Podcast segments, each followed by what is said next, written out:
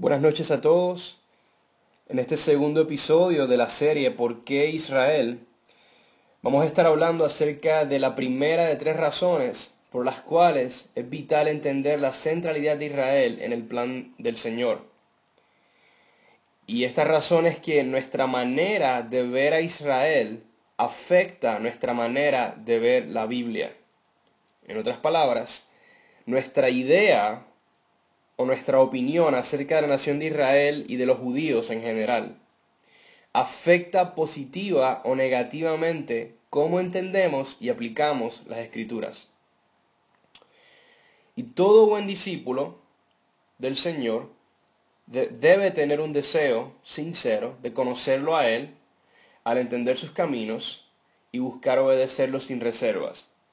Todos aquellos que sinceramente, no perfectamente, pero sinceramente, queremos conocer al Señor, conocer cómo Él es, seguirlo, obedecerlo y amarlo de esta manera, eh, aquellos que deseamos eso, pues es crucial que lo hagamos principalmente por medio de su palabra claro está, bajo el poder del Espíritu Santo. En pasajes como Éxodo 33, verso 13, la Biblia, la Biblia nos dice, ahora pues, si he hallado gracia ante tus ojos, te ruego que me hagas conocer tus caminos, para que yo te conozca y halle gracia ante tus ojos. Considera también que esta nación es tu pueblo. Y aquí Moisés es quien le pide al Señor que el Señor lo haga conocer sus caminos para que Moisés pueda conocerlo. En otras palabras, que Moisés pueda comprender quién es el Señor y cómo el Señor hace las cosas, porque eso en sí mismo es el conocimiento de Dios. Definitivamente Dios no es una idea, filosófica, Él es una persona que obra, actúa, habla. Y es de, y, es de esa manera que nosotros podemos conocerlo. Y al conocer aún más eh, el porqué de lo que Él hace, pues precisamente eso es el conocimiento de Dios. Y vemos en este pasaje, de hecho, que está relacionado a esta nación que es tu pueblo, que claramente se refiere a la nación de Israel, con quien el Señor estaba tratando en ese momento y continúa tratando en este momento de la historia de una manera muy particular. Y esto, esto implica que la manera en que el Señor ha tratado con su pueblo, sus caminos, sus acciones, sus obras con su pueblo Israel, reflejan quién Él es y por qué Él hace lo que hace. Y por lo tanto, como dije hace un momento, al querer ser discípulos sinceros, es crucial entonces que, que podamos descubrir en la Biblia los caminos del Señor en relación a su pueblo Israel. Históricamente han habido dos maneras principales de entender el lugar de Israel en las escrituras. La primera es lo que se conoce como el supersesionismo o la teología de reemplazo. Y esta idea enseña, en general, que Israel ha sido sustituido o reemplazado por un nuevo Israel espiritual, entre comillas, llamado la iglesia. De manera tal que la elección y la función étnica del pueblo judío ya no tiene ninguna relevancia en el plan de Dios. Y para aquellos que les interese y puedan descargar las notas que van a estar disponibles en la internet más adelante, eh, aquí en las notas hay dos artículos o dos enlaces, artículos que abundan más acerca de este tema. Así que en esencia el supersesionismo enseña que Israel ha sido sustituido por esta otra entidad llamada la iglesia y por lo tanto ya el Israel étnico, como se le llama, los judíos en general, no tienen ningún tipo de, función particular en el plan del Señor. La segunda idea común eh, acerca de cómo entender el lugar de Israel en la Biblia y en la historia es el dispensacionalismo. Y yo sé que eso suena como una palabra así bien sofisticada, pero el dispensacionalismo, dispensacionalismo, perdón, lo que enseña es que Israel sigue teniendo un lugar importante en el plan de Dios, pero que Israel es una entidad absolutamente distinta y separada de la iglesia. Ese es el distintivo principal del dispensacionalismo, es esta idea acerca de dos pueblos de Dios y por lo tanto dos planes de salvación para cada uno. Y claramente eh, yo estoy convencido, estamos convencidos de que ninguna de estas dos ideas son correctas. Ambas son incorrectas, bíblicamente hablando.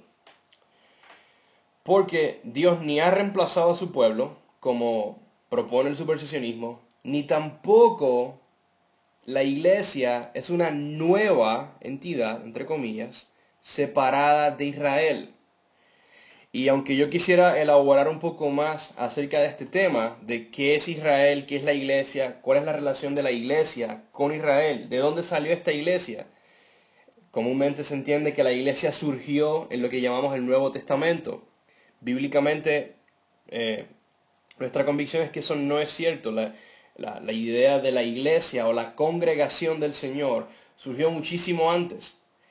Pero repito, en este momento no, no, vamos a hablar de esto específicamente, pero sí es importante mencionar que bíblicamente, sin que Israel haya sido sustituido por la iglesia, la iglesia por otro lado, lo que, lo que viene siendo la iglesia, la congregación de creyentes, no es una entidad separada absolutamente de Israel.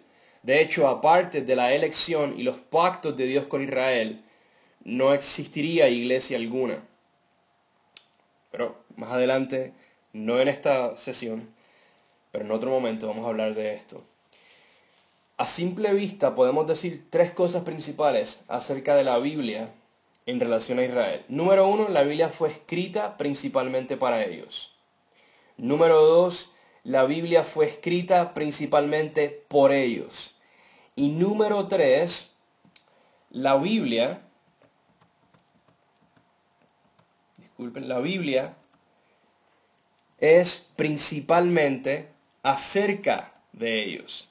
Así que vamos a hablar de la primera, esta primera, eh, eh, estas primera, las tres cosas principales acerca de la Biblia en relación a Israel.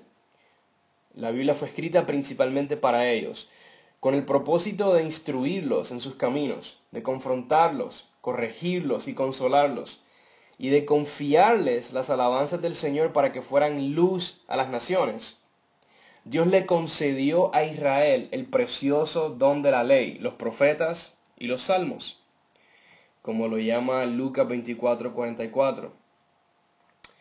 Y de esto testificaron Jesús y los apóstoles en lo que luego se llamó el Nuevo Testamento. Y yo pienso que es importante mencionar algo aquí. La, idea común acerca del Antiguo Testamento versus el Nuevo Testamento. Número uno, pues no existe en la Biblia realmente esa idea. Y número dos, el problema con esta idea acerca de un Antiguo Testamento y un Nuevo Testamento, esta parte de la Biblia, los libros comúnmente de Génesis a Malaquías y luego a partir de Mateo a Apocalipsis, Nuevo Testamento, eh, eh, la idea de clasificarlos como Antiguo y Nuevo Testamento eh, no, no, se encuentra en la Biblia misma, surgió mucho, mucho tiempo después, bastante reciente. Y el problema que existe con esta idea es que crea la impresión de que todo lo relacionado al llamado Antiguo Testamento, es decir, Génesis a Malaquías, pues quedó atrás, no tiene ninguna relevancia, se trata del antiguo pacto en general y por lo tanto aquellos que somos creyentes del Nuevo Testamento, o Nuevo Pacto como se, le ha llamado comúnmente, pues lo que tiene más importancia o prioridad es lo que vemos a partir de Mateo hasta Apocalipsis. Y eso realmente pues ha tenido consecuencias que en mi opinión son negativas en cuanto a nuestro entendimiento de la Biblia. Sin embargo, el Señor le concede a Israel, específicamente a ellos como nación, este regalo tan precioso que fue el mensaje de la ley, que viene siendo los libros de Génesis a Deuteronomio, luego el mensaje de los profetas, que es desde Josué hasta el profeta Malaquías, y, y finalmente lo que se conoce como los Salmos, que viene siendo el libro de los Salmos, y otros escritos poéticos y líricos en las, en las escrituras. Y fue de esta manera que Jesús mismo describió lo que nosotros llamamos el Antiguo Testamento en Lucas 24, 44. En pasajes como Deuteronomio 4, 5 al 8, eh, la, la Biblia nos dice, miren, yo les he enseñado estatutos y decretos, tal como el Señor mi Dios me ordenó, para que así los cumplan en medio de la tierra en que van a entrar para poseerla. Así que guárdenlos y pónganlos por obra, porque esta será su sabiduría y su inteligencia ante los ojos de los pueblos, que al escuchar todos estos estatutos dirán, ciertamente esta gran nación es un pueblo sabio e inteligente. Porque, ¿qué nación grande hay que tenga un Dios tan cerca de ella como está el Señor nuestro Dios siempre que lo invocamos? ¿O qué nación grande hay que tenga estatutos y decretos tan justos como toda esta ley que pongo delante de ustedes?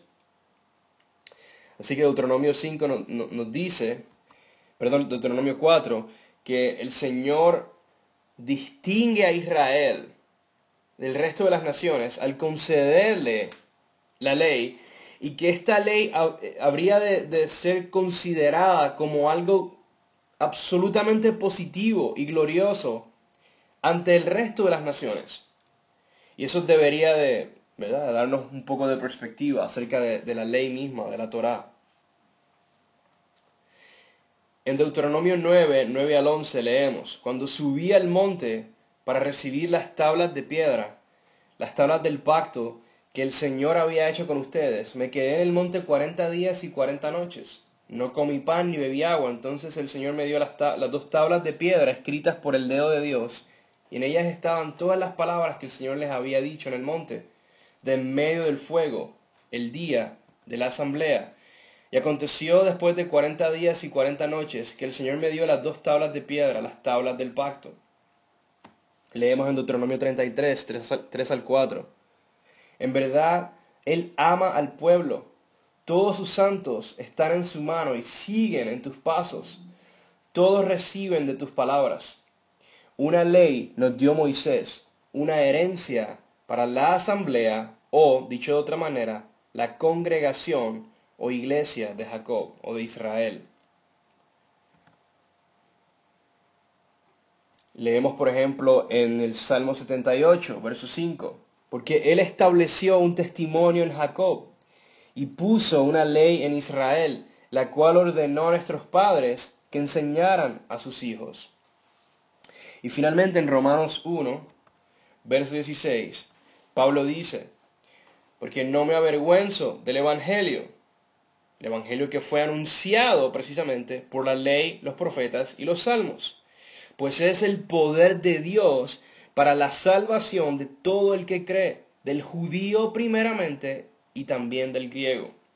La razón por la que incluyo este verso, Romanos 1.16, es porque en resumen el mensaje de las escrituras, el mensaje del Pentateuco o la ley, Génesis Deuteronomio, el mensaje de los profetas y el mensaje de los salmos y el resto del Antiguo Testamento, era en esencia el Evangelio, un Evangelio prometido primeramente a Israel, pero que incluía, nos incluía a nosotros los gentiles, nos beneficiaba a nosotros los gentiles. Por lo tanto, es para nosotros también. Eso no lo niega nadie. Pero lo que Pablo mismo aclara es que a base del pacto y la elección del Señor, ese mensaje le fue dado primeramente al judío. Y eso es muy importante reconocerlo. La segunda cosa importante acerca de Israel y la Biblia. La Biblia fue escrita principalmente por ellos. De los 66 libros que componen eh, las, las, escrituras, solo uno no fue escrito por un judío, que es el Evangelio de Lucas. El resto de los libros de la Biblia, todos absolutamente, fueron escritos, fueron inspirados por Dios por medio de hombres judíos. Y por lo tanto es un libro que fue escrito principalmente por ellos.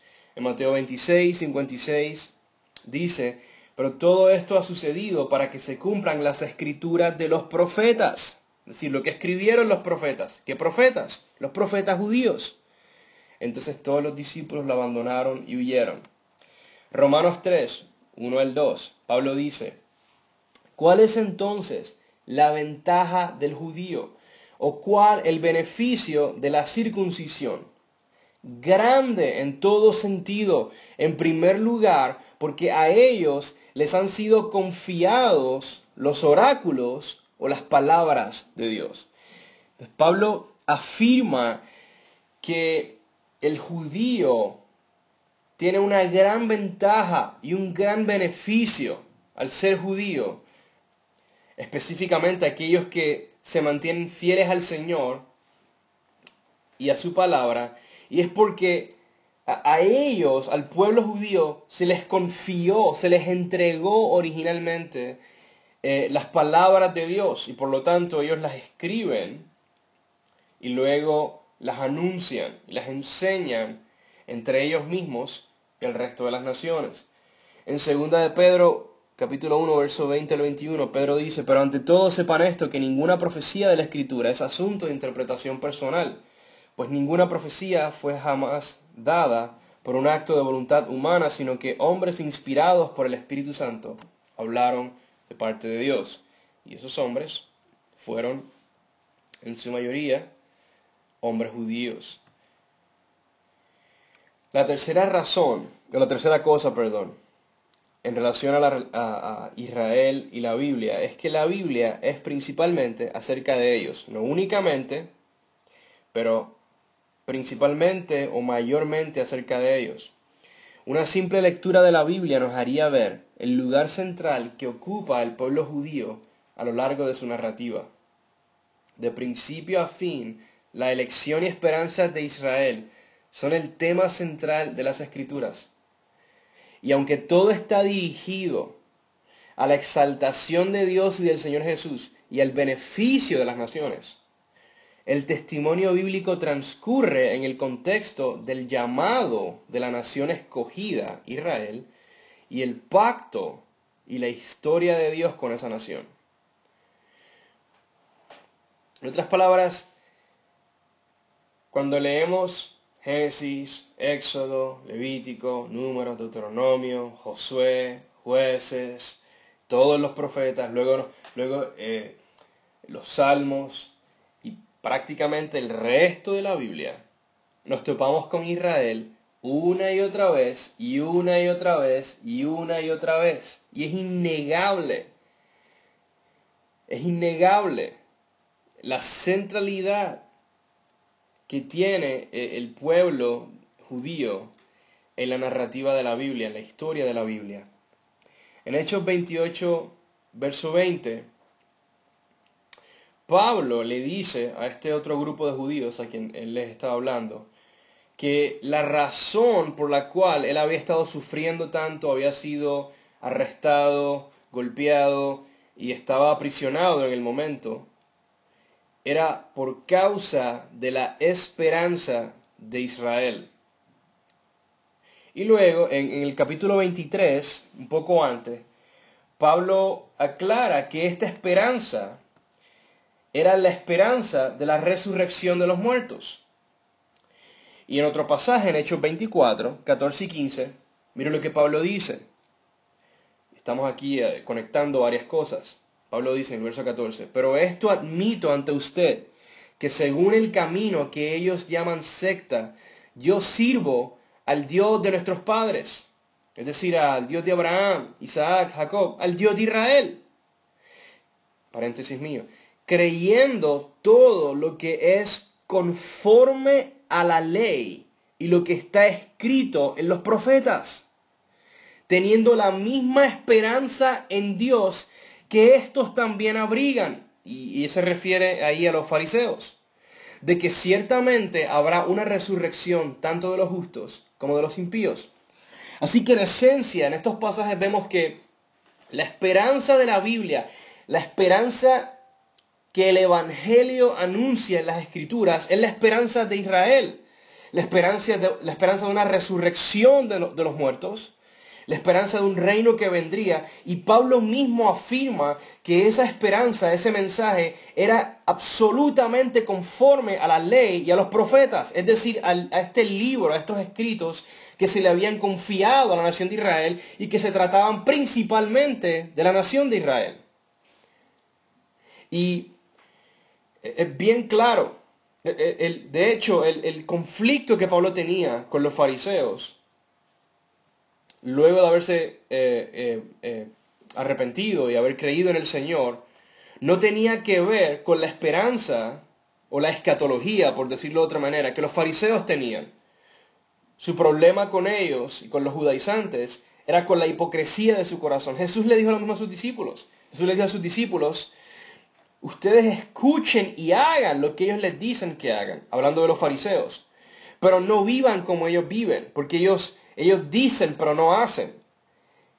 Por lo tanto eran hipócritas, pero su doctrina acerca de un reino, una resurrección, la venida del Mesías, el dominio de Israel sobre el resto de las naciones, era correcto. No era incorrecto. Era, era lo que la Biblia misma había enseñado. Como dice Pablo, lo que era conforme a la ley y a los profetas. Escuchemos lo que dice Romanos 11, 28 al 29. En cuanto al Evangelio, ellos son enemigos por causa de ustedes, pero en cuanto a la elección de Dios, son amados por causa de los padres, porque los dones y el llamamiento de Dios son irrevocables. Así que los dones, el llamado que Dios le ha hecho a esta nación en las escrituras, lo que se dice acerca de ellos en las escrituras es irrevocable. Dios no va a eliminarlo o sustituirlo o reemplazarlo o hacer lo que sea con eso, sino simplemente cumplirlo y llevarlo a cabo, como dijo que lo haría. Al tomar en cuenta estas simples observaciones, podemos llegar a una conclusión. Este santo y poderoso libro que tanto amamos y atesoramos es un libro judío inspirado por el Dios de Israel. Lo que significa, esto significa que al leerlo y buscar entenderlo, debemos reconocer eso con humildad. Debemos evitar también imponerle nuestras propias ideas o paradigmas que simplemente contradicen la pureza y el, y el poder de su mensaje. Y voy a dar un ejemplo de esto. La promesa acerca de un reino judío, el reino de Israel, como lo describe por ejemplo Hechos 1, verso 6. E, ese reino que, que ha de ser establecido en la tierra, en Jerusalén, desde Jerusalén, el cual habrían de heredar aquellos que fueran dignos de la resurrección entre los muertos, es parte esencial de ese mensaje, el mensaje de las escrituras. Sin embargo, durante el tiempo de Jesús y los apóstoles surgieron falsas ideas nacidas de la filosofía griega que negaban absolutamente esa verdad e insistían que el ideal de la existencia humana era escapar de lo físico, material y temporal a fin de entrar a un mundo inmaterial y eterno libre de esas limitaciones. Y eterno entre comillas porque la idea que ellos promovían de lo eterno no era la idea bíblica de la eternidad. Y nosotros tenemos una serie de enseñanzas en nuestro sitio web por amordelsion.org y tenemos un enlace a esas enseñanzas aquí en las notas. Y si lo desean, las pueden buscar. La serie se llama La Cosmovisión y el mensaje de la Biblia. Y yo les recomiendo que escuchen esta serie de enseñanzas donde nuestro amigo Bill Schofield, él habla en detalle acerca de esto que les acabo de mencionar. Y la razón por la que esto es tan importante es porque, sin duda alguna, como resultado de la arrogancia de muchos gentiles que se resisten a reconocer la centralidad de la elección de Israel, pues surgen estas ideas que contradicen la verdad simple y clara de las escrituras. Y de hecho, eh, históricamente lo que ocurre es que surgen dos escuelas de pensamiento o, dos escuelas teológicas, una en Alejandría, Egipto, y la otra en Antioquía. La escuela en Antioquía, ellos afirmaban que las escrituras estaban centradas en la nación de Israel, que lo que los profetas anunciaron habría de cumplirse tal como ellos anunciaron, y que tal como, como estaba escrito debía entenderse e interpretarse. Por el contrario, la escuela de Alejandría en Egipto dirigida por hombres como Clemente de Alejandría y Orígenes, ellos proponían que debía de combinarse la filosofía griega con las enseñanzas de la Biblia. De manera tal que el resultado final de esto fue lo que muchos, ah, han, lo que varios han llamado eh, cristoplatonismo, o la mezcla de las enseñanzas bíblicas, las enseñanzas cristianas, con la filosofía griega, específicamente las ideas de Platón. Por eso se le llama cristoplatonismo. Y tristemente, desgraciadamente, estas ideas han afectado, han afectado grandemente el desarrollo de la teología cristiana hasta el día de hoy.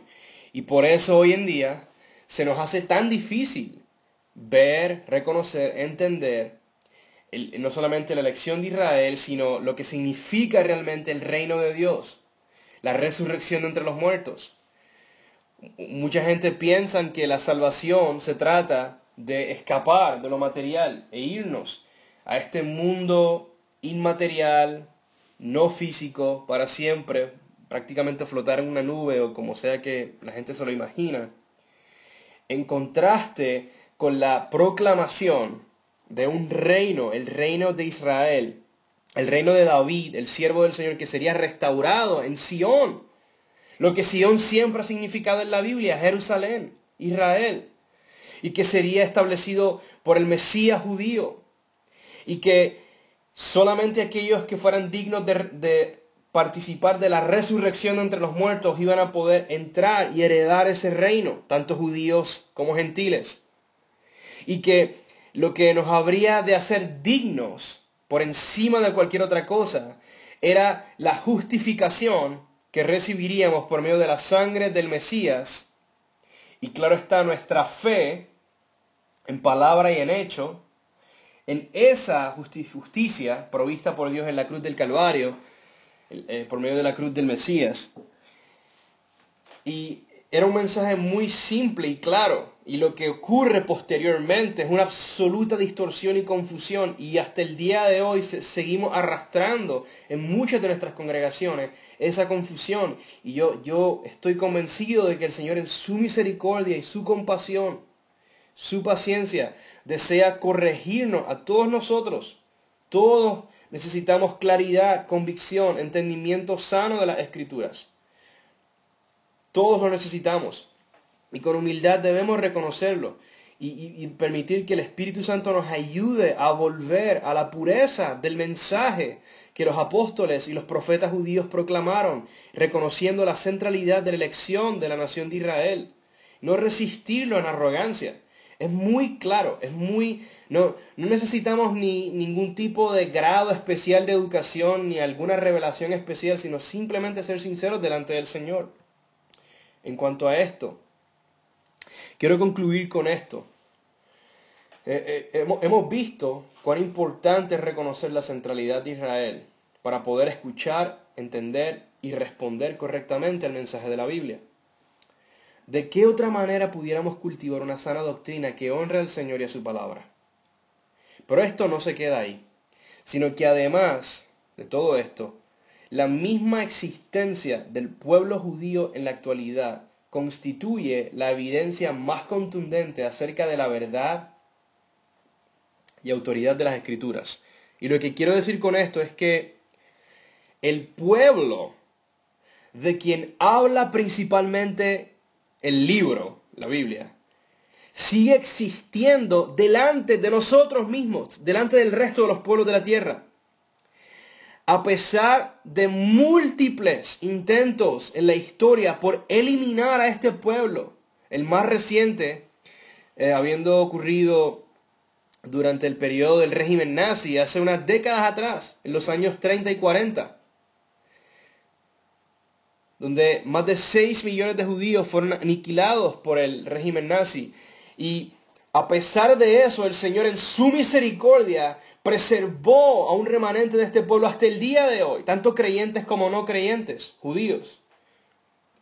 Y su mera existencia, el simple hecho de que aún bajo las maldiciones del pacto, que es lo que se hace evidente, claro está, cuando ellos han sido juzgados y disciplinados severamente por el Señor en eventos como el que acabo de mencionar, aún en circunstancias como esa, se hace evidente la verdad y la fidelidad del Señor a su pacto. Y eso en sí mismo confirma la verdad y la autoridad de las escrituras. Si nosotros eliminamos a Israel, al asumir que ellos realmente ya no significan nada, estamos automáticamente descartando eh, aquello que evidencia con mayor contundencia el mensaje de la Biblia. Y cuando los pueblos de la tierra son testigos de los tratos de Dios con esta nación conforme a su pacto, es imposible negar su poder y la fidelidad de su palabra. Y esto lo estamos viendo y lo veremos, especialmente por medio de la disciplina del Señor al juzgarlos severamente, pero aún más al salvarlos finalmente en el fin del siglo, cuando Él revele su gloria y cuando santifique su nombre, al ejecutar juicios contra las naciones enemigas de Israel y salvar y redimir a este pueblo y restaurar su reino y establecer a su Mesías sobre el trono de ese reino en Jerusalén, en el monte Sión, el monte del Señor, su santo monte. Aquí en las notas tenemos varios otros pasajes de la Biblia que pueden tomar en cuenta acerca de esto que hemos dicho. Pero quiero terminar orando y pidiéndole al Señor que Él nos dé la gracia para recibir su verdad y escucharlo. Señor, te, te, doy gracias y te pido que tú abras nuestros ojos, que tú, Dios de Israel, nos permitas reconocer tu elección, nos permitas ver cuán importante es aceptar tu sabiduría, tu plan en relación a Israel, aún para, para entenderte a ti mismo, tus caminos, tu palabra. Ayúdanos, Señor. Te doy gracias y te pido, Padre, que que tu gracia y tu paz abunde sobre todos aquellos que escuchan este episodio, este mensaje. Te damos gracias, Señor, en el nombre de Jesús. Amén. Los invitamos a que nos sintonicen la semana que viene, si Dios quiere, donde vamos a presentar el tercer episodio, en el cual vamos a hablar bien específicamente acerca de cómo eh, el conocer al Señor, a Jesús y el Evangelio mismo, cómo se relaciona a, nuestra idea acerca de Israel y está muy relacionado definitivamente a lo que acabamos de presentar, pero vamos a entrar en un poco más de detalle. Gracias y que tengan buenas noches.